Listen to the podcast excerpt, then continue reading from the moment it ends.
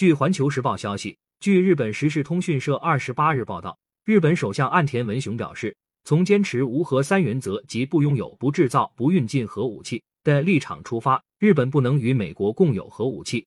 感谢收听羊城晚报广东头条。喜马拉雅语音合成技术让您听见更多好声音。